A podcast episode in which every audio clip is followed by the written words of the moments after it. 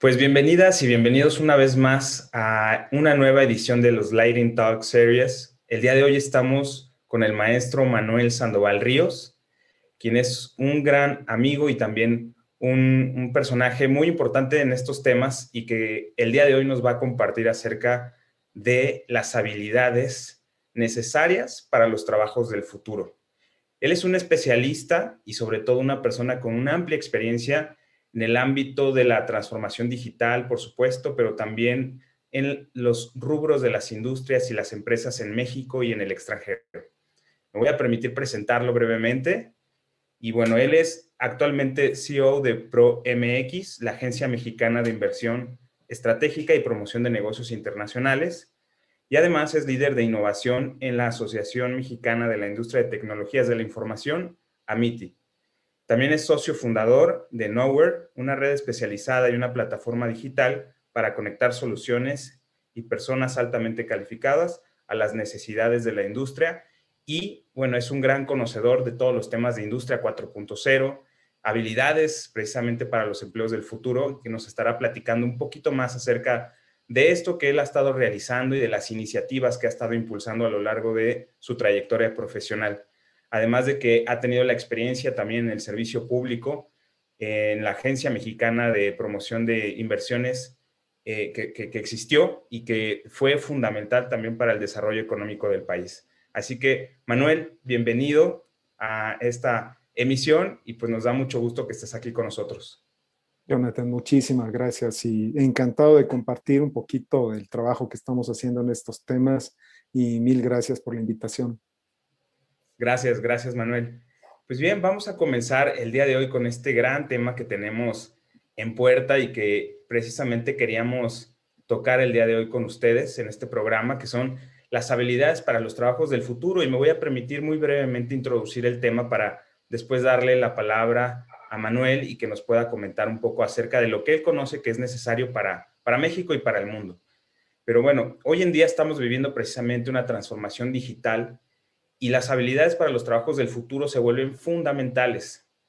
Por ejemplo, el Foro Económico Mundial, en su documento eh, sobre la encuesta 2020 del futuro del trabajo, enlista una serie de habilidades necesarias y que van a ser o ya están siendo demandadas por distintas empresas, corporativos globales y distintas organizaciones alrededor del mundo.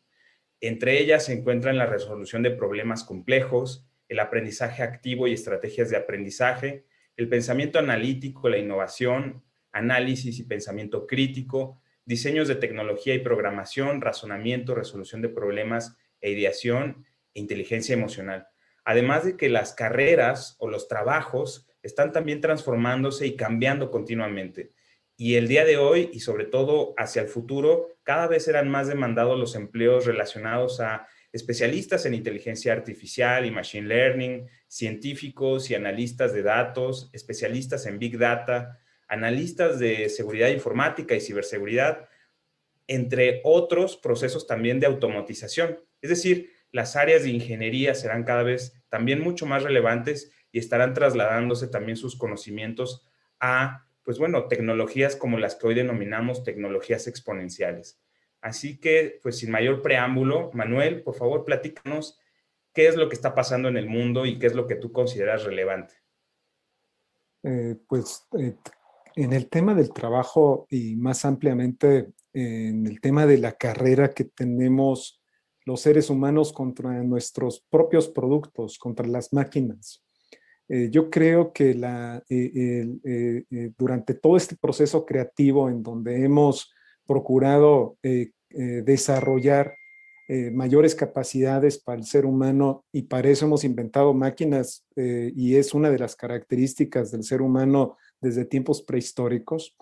El gran tema es que precisamente con los procesos de automatización nos han colocado en una carrera en donde la decisión tiene que ver con cómo nos diferenciamos de los mismos productos que hacemos, es decir, cómo nos diferenciamos de las máquinas de las cuales somos también creadores. Y en ese sentido, eh, lo que vas a ver es que el futuro del trabajo está matizado por esas revoluciones que llamamos industriales y el papel que han jugado en la transformación de los procesos eh, de automatización y cómo el ser humano se ha tenido que adaptar a esos procesos de automatización de las máquinas que estamos creando. Entonces, ahorita la gran pregunta eh, que tendríamos que contestarnos es, eh, ¿hasta qué ámbitos las máquinas han logrado penetrar? y cuáles son las habilidades que van a privilegiar por parte de los seres humanos y de qué manera vamos a interactuar con las máquinas para hacer un proceso de mejora colaborativa con las máquinas que son nuestros propios productos. En ese sentido, eh, tal vez lo más interesante es analizar esta última revolución industrial desde esa perspectiva y ver cómo eh, la, eh, el análisis que podemos hacer de la revolución industrial no solo desde la perspectiva de tecnología, porque creo que uno de los grandes eh, problemas que, eh, eh, puedo encontrar en, esa identificación de lo que nos caracteriza y de la revolución del trabajo en el futuro, tiene que ver con que confundimos las revoluciones industriales con tecnologías. Y las tecnologías son habilitadores, sí, de la revolución industrial, pero no son sinónimos.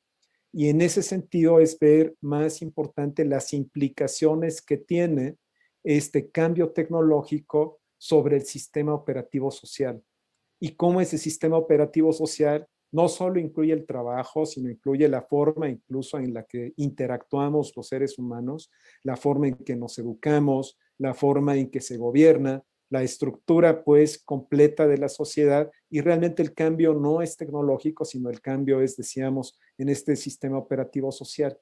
Y en ese sentido sería súper interesante además entender que ese cambio social, sí, claro, no existe si no se dan los cambios tecnológicos, pero más importante, sin la forma en que aprendemos a aprovechar esos cambios a favor de crear ventajas como seres humanos para aportar a la sociedad. Entonces, en ese sentido podríamos decir, no existe esa revolución industrial 4.0 de la que hablamos si no hay un cambio social a la par y no hay un cambio social a la par si no hay un cambio en la forma en que nos educamos y aprendemos. Entonces, aquí tal vez lo más relevante de esta cuarta revolución industrial tiene que ver con que es más evidente la relación que hay entre el aprendizaje y lo que tengo que hacer para ese nuevo modelo de trabajo.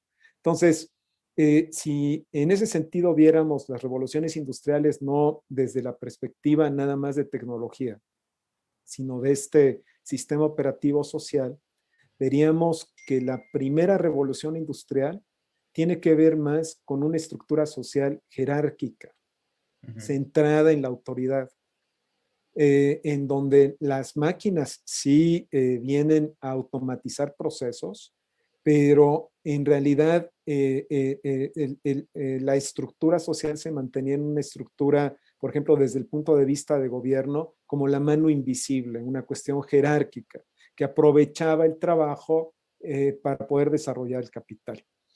La segunda revolución industrial que viene con los procesos de producción en masa, en realidad si bien está empoderado con los sistemas de calidad japoneses, con la forma en que las máquinas eh, permiten la estandarización, eh, viene la electricidad y la electricidad empieza a, sustituir habilidades que antes se consideraban pues muy humanas, ¿no? La capacidad de una planta, por ejemplo, en la Ford de ensamblar un coche eh, completo por medio de la estandarización, empieza a sustituir algunas habilidades pues muy humanas, sobre todo de capacidades motrices, de fuerza motriz, pero aquí, eh, más importante aún, es que el sistema operativo social cambia de este sistema operativo jerárquico a un sistema centrado en la eficiencia. Es cuando empezamos a, desarrollar capacidades para aumentar la producción, para crear eh, eh, mayores capacidades para abastecer al mundo de muchos bienes. Pero si checan, no solamente tiene impacto en el sistema productivo, incluso tiene impacto en la forma en que nos educamos. Es cuando eh, las universidades se hacen masivas y para poderse hacer masivas tuvo que haber un proceso de estandarización del aprendizaje. Entonces, eh, el tema del diseño curricular, por ejemplo, se hace muy un diseño curricular pues eso, estandarizado de materias a las que entraban los alumnos en un momento en el semestre, salen en otro momento en el semestre, supuestamente con ciertas habilidades ensambladas, vamos a decir, Entonces es este proceso de ensamble, de aprendizaje. Pero también la agricultura se transforma y empieza a haber una agricultura de monocultivos. Hay que plantar mucho maíz para poder sacar mucho maíz de un lugar. Entonces, eh, aquí lo que quiero enfatizar es que el que empieza a transferir el modelo de poder de un poder jerárquico centrado en el gobierno, aquí lo que empieza a pasar es que el, mercado se convierte en el verdadero gobernante de esa nueva estructura social. Y con ello el trabajo. Entonces, eh, el trabajo que iba a privilegiar, antes en las jerarquías que privilegia el trabajo, pues que obedezcas en, una estructura social centrada en la eficiencia, también se privilegia la eficiencia en el trabajo. Y es cuando empezamos a medir cuestiones taylorianas de qué tan rápido movías una pieza hacia el otro y todo el tema de eficiencia productiva. Los Terbilix incluso nos veían casi como robots y cómo ese modelo robotizado de ser humano eh, tenía que ser muy productivo. Si vemos la tercera revolución industrial, la tercera revolución industrial eh, tiene que ver con este proceso de automatización robótica de la entrada de las computadoras a la planta, pero chécate el impacto eh, en temas productivos. Como ya había máquinas más versátiles, empezamos a tener la capacidad de producir bienes a gusto de los usuarios. Antes era imposible pensar que íbamos a producir un automóvil a gusto de un usuario. Ahora ya se puede hacer. Antes era muy complicado pensar que iba a haber eh, diseño de ropa para nichos muy específicos de mercado. La tercera revolución industrial vino a cambiar con ese paradigma y el paradigma se llamó flexibilización. Pero otra vez, no solamente flexibilización en el tema productivo, sino flexibilización en el tema también social. Entonces, en lugar de centrarnos ya en, en la eficiencia, Ahora nos vamos a centrar en el cliente, en los usuarios. ¿Qué piden eh, los usuarios? ¿Qué piden los clientes? Más que un tema eh, eh, de, gobierno general, es cómo hay grupos de interés, esos grupos de interés que buscan, cómo se puede cabildear con ellos. los bancos empiezan a transformarse de una visión de capital nada más a definir en dónde están los nichos de inversión, empiezan a surgir los grandes bancos de inversión. Entonces, eh, eh, nuevamente enfatizo que el cambio tecnológico produce un cambio social, pero un cambio social en muchos ámbitos. Entonces, yo quisiera desde esa perspectiva ver eh, qué pasa con el trabajo en la tercera revolución industrial. Si ya hay robots que hacen cosas tan precisas como un ser humano, entonces, ¿qué va a privilegiar el trabajo? Pues las personas que pueden programar los robots, las personas que pueden hacer código para que las máquinas funcionen. Eh, aquí empieza a haber una fusión mucho más integral con el tema de lo digital. El ser humano siempre ha colaborado con las máquinas. Aquí lo importante es que ha aumentado el nivel de profundidad con el que colaboramos con ellas. Y aquí tal vez viene la parte más interesante de la cuarta revolución industrial, porque la cuarta revolución industrial está empoderado por esto que llamamos máquinas inteligentes. Y habrá más de uno que diga que miedo, porque eh, eh, la inteligencia solía eh, asociarse siempre a las capacidades más altas del ser humano. Y si las máquinas ya van a hacer cosas inteligentes, entonces, ¿qué me queda? Entonces, aquí lo importante es ver esta cuarta revolución industrial empoderada por los grandes datos, por Internet, por la inteligencia artificial. Eh, el impacto en la sociedad es que está creando una visión más de ecosistemas.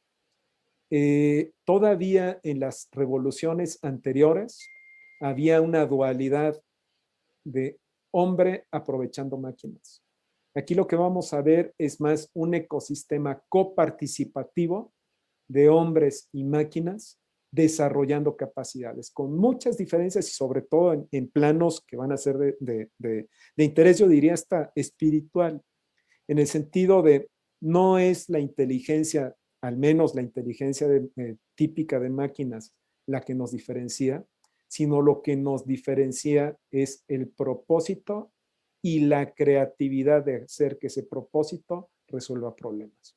Entonces, si bien en la tercera revolución industrial lo que se privilegia es quien puede programar las máquinas, en la cuarta revolución industrial vamos a privilegiar quien puede colaborar activamente con las máquinas y puede darles propósito.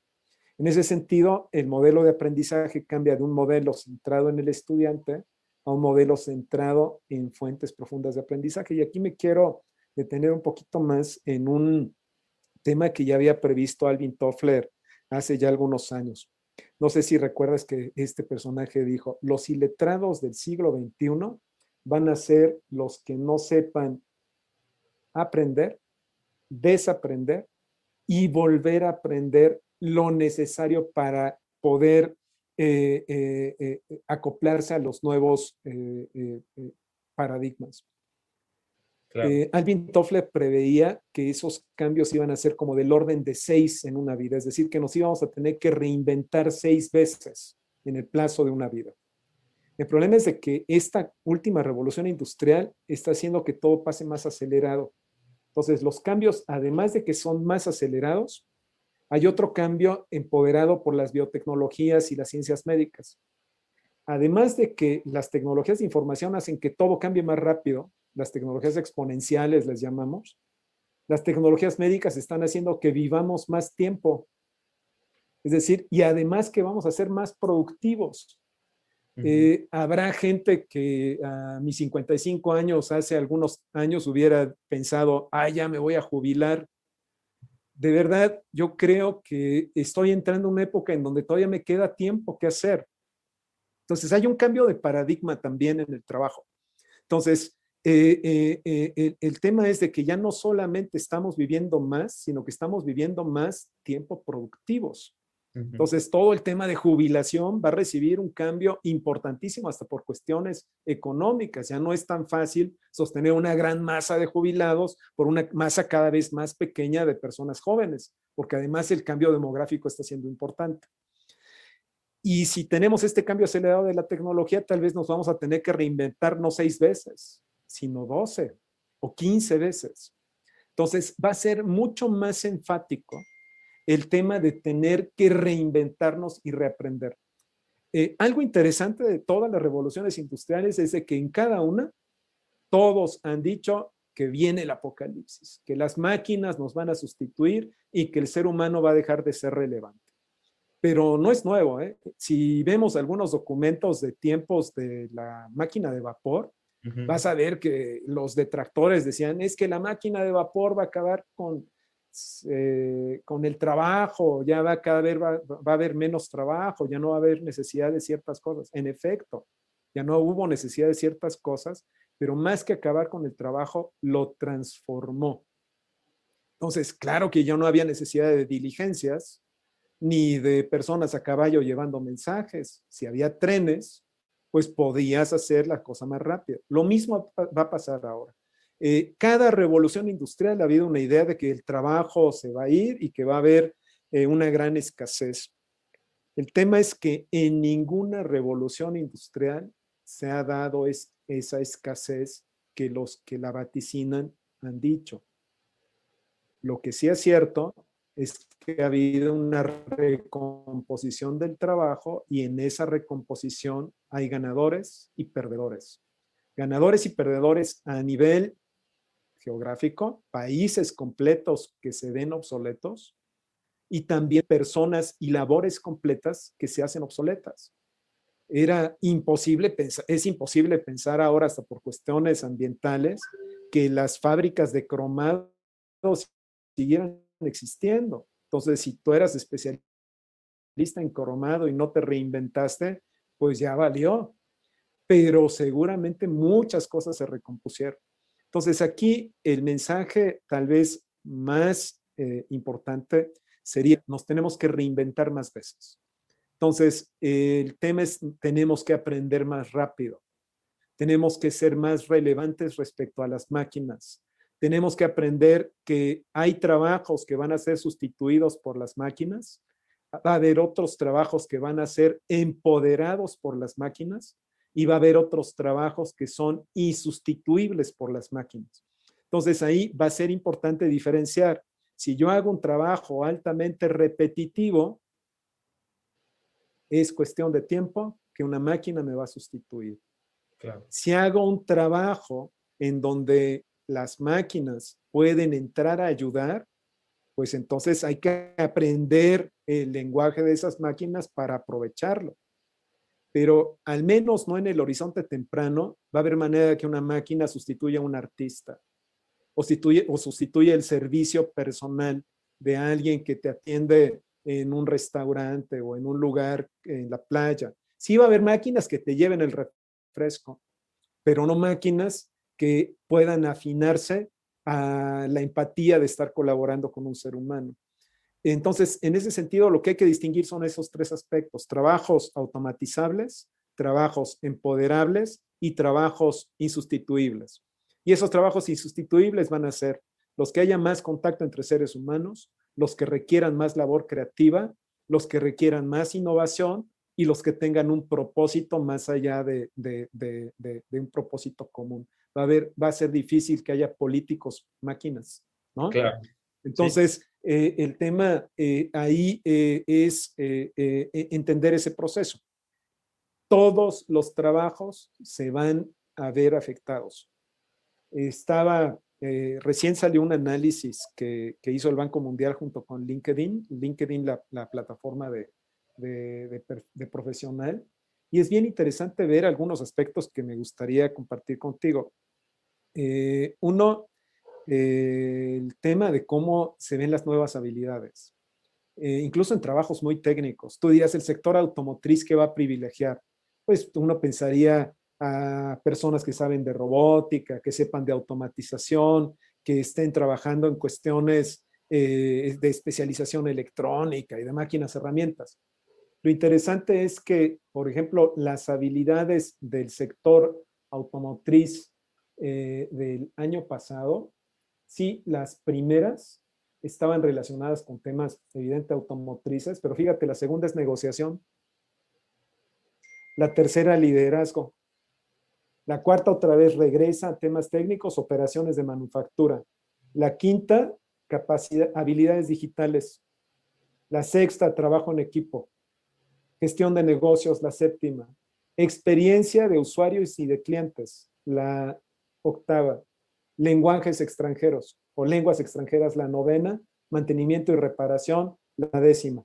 Entonces, y podríamos estar analizando casi cualquier ámbito eh, y vamos a ver que esas eh, personas hiperespecializadas monotemáticas cada vez eh, van a ser más frecuentes en trabajos de propósito, pero no en trabajos de alta decisión. Eh, estamos regresando a un nuevo renacimiento, lo quisiera decir. Va a haber un nuevo tipo de Da Vincis, de personas que son artistas, además técnicos, además matemáticos y filósofos. O sea, eh, personas que puedan eh, ser más redondos. No con esto quiero decir que sepan de todo. Por supuesto, va a haber ciertos temas de especialización que te van a distinguir, porque también va a haber un proceso en donde tienes que dar un valor agregado y el valor agregado va a ser no ser igual a los demás. Si no quiero dar una receta aquí, entonces ahora todos pónganse a estudiar arte, ciencia y tecnología. No, te tienes que diferenciar. ¿En qué nicho me diferencio? Pero además entender que vamos a ser personas mucho más integradas con diferentes áreas de conocimiento pues más o menos serían esos los temas. Podríamos ahora sí que estar platicando, Jonathan, eh, ¿qué te puedo decir? Eh, cuatro horas y no terminamos los temas. Hay mucho que hacer. No, y además de que sabemos, bueno, sé de antemano que es un tema que te apasiona y del cual también te dedicas en lo profesional. Y, permíteme nada más contextualizar una, esta última parte o esta última pregunta. Acabas de mencionar en, en este transcurso elementos importantes, sobre todo para eh, el público que nos escucha en este programa y por los temas que abordamos. Tú comentabas que las transformaciones digitales tienen implicaciones en cambios sociales también. Y por supuesto, así como va, eh, van a existir nuevos empleos y habrá personas o empleos que se quedarán rezagados, lo mismo sucederá con los países. Yo aquí te quiero preguntar, ¿qué sucederá con un país como en México? Qué es lo que se necesita hacer, qué, tendríamos que hacer los mexicanos para aprovechar, obviamente, el talento que existe, las capacidades que existen y las oportunidades que el entorno y que esta transformación digital nos ofrece y que podemos hacer muchas cosas. Pero tú eres experto en esto, tú tienes una visión que a mí me encanta y me gustaría que la compartieras con el público, por favor. Pues mira, aquí tenemos un reto de dimensiones, no puedo menos que decir que colosales. Y es porque eh, somos un país eh, que por nuestra estructura cultural, evidente, eh, no puedo hablar de personas en lo particular, pero digo como colectividad. Eh, Hofstede, este analista de, perfiles culturales nacionales, nos saca una radiografía muy curiosa. somos un país hiperjerárquico, somos un país eh, de gregario, somos un país con aversión al riesgo, eh, tradicional y de corto plazo, eh, centrado en la adquisición de poder y en donde la satisfacción es la guía. El tema es que para una economía de innovación suena complejo, sobre todo porque es un país que si notas todas estas eh, variables culturales, somos el país perfecto para maquilar. Jerárquico, pues es, te doy una instrucción y hazla. Se va a hacer. Hemos obtenido los eh, certificados de calidad en industria automotriz de más alto nivel durante los últimos 15 años. O sea, somos un país productor de automóviles de alta calidad pero con altos estándares de calidad. Y pudieras decir, ah, pues eso está padre. Y sí está bien cuando hablas solo de eficiencia, pero el tema de seguir instrucciones, o sea, la facilidad con la que McDonald's puso oficinas aquí y la gente entendió las reglas y las seguía a pie juntillas, está bien, pero el problema es que más allá de solo esos trabajos de hacer lo que te dicen hacer, ahora necesitamos hacer un proceso de transformación en donde además aprendamos a innovar y a ser creativos. Que además somos un país muy creativo, pero no lo convertimos en innovación. Entonces, ahí eh, el tema de aversión al riesgo, el tema del poder, creo que es algo que tenemos que trabajar mucho en ello. Y creo que hay una serie de reglas que tenemos que seguir. Y la primera tiene que ver con jerarquías la única forma eh, de, de, ir desconstruyendo una sociedad jerárquica es a través del aprendizaje. El único nivelador de la democracia es la educación. Cuando te enteras de que eres lo mismo que cualquiera y cuando te entiendes parte de una red en donde no hay alguien arriba y alguien abajo porque todos tenemos la misma capacidad de aprender, es la única forma en que puedes ecualizar eh, esa relación jerárquica, eh, en donde se aprenda a disentir, en donde eh, la verdad de alguien no existe por el nivel en la posición que está, sino porque la verdad, hay una verdad absoluta que se puede acceder a ella a través del conocimiento de muchos tipos. Entonces yo creo que lo primero es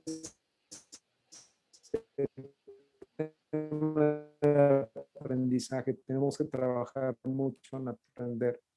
Tenemos mucho que trabajar. Segundo tema en el que creo que tenemos que trabajar muy fuerte, eh, nos hace mucho daño ser una sociedad centrada en el poder, eh, más que nutrir.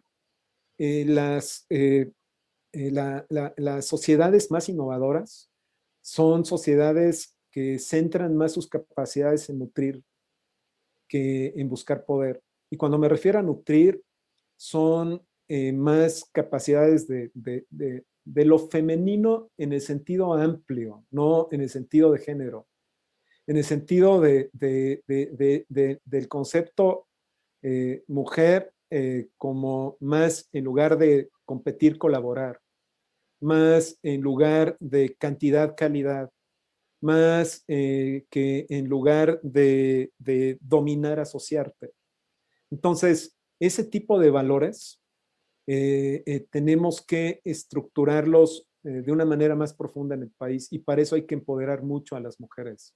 Hay que hacer que las mujeres logren adquirir posiciones de poder, que aprendan más ciencia, tecnología, ingeniería, matemáticas, que entren a los ámbitos en donde desde niñas se les enseña que supuestamente son privilegio de los hombres.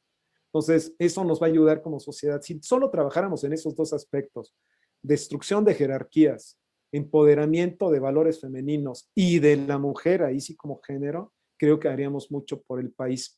Y a la par hay mucho trabajo que hacer en agenda. No hay que tener una agenda prospectiva que nos quite esa visión de corto plazo. Hay que mitigar nuestra versión al riesgo a través de instrumentos que pues bueno, que no nos hagan arriesgar todo cuando estamos innovando. Ah, pues hay también una serie de instrumentos de política pública importantes, pero creo que más hay que hacer en el plano de lo personal, las familias y las sociedades en donde sí podemos generar un cambio. Perfecto. Manuel, pues la verdad es que, pues como dices tú, el tema da para platicar muchas horas. Es un tema por demás importantísimo y estratégico para cualquier país especialmente para México, y creo que tú acabas de, darnos las claves también por dónde podría conducirse el país y sobre todo que para quienes nos escuchan, pues que puedan también compartir, obviamente, estas ideas que pueden ser útiles en los debates públicos, por supuesto, pero también en aquellas personas que están en, posiciones para tomar decisiones y que pueden ser eh, de mucha utilidad estos consejos. Pues Manuel, de verdad, se nos acabó el tiempo, pero te agradecemos muchísimo tu participación, tus palabras y sobre todo estas ideas que nos has compartido, que pues sobre todo son puntos de vista muy eh, estratégicos, aparte de interesantes, y que en lo personal yo, lo, yo los valoro mucho porque también ha sido parte de, de, una, de una amistad, no solamente de trabajo, sino de una amistad que, de la cual yo también he ido aprendiendo y me, ha, y me ha servido de inspiración. Así que muchísimas gracias, Manuel, por acompañarnos en esta edición de los in Dark Series. Eh, qué decir, muchísimas gracias a ti y qué gusto poder compartir un momento. Muy bien, pues muchísimas gracias. Nos vemos en la próxima emisión y pues bueno, no olviden compartir, darle like a esta transmisión y por supuesto seguir a Manuel Sandoval, quien está muy activo normalmente en las redes sociales, en LinkedIn y donde también pueden escuchar algunas de las participaciones que tiene en distintos foros a nivel internacional y nacional en, estos temas. Así que muchísimas gracias y nos vemos en la próxima emisión. Hasta luego. Hasta luego.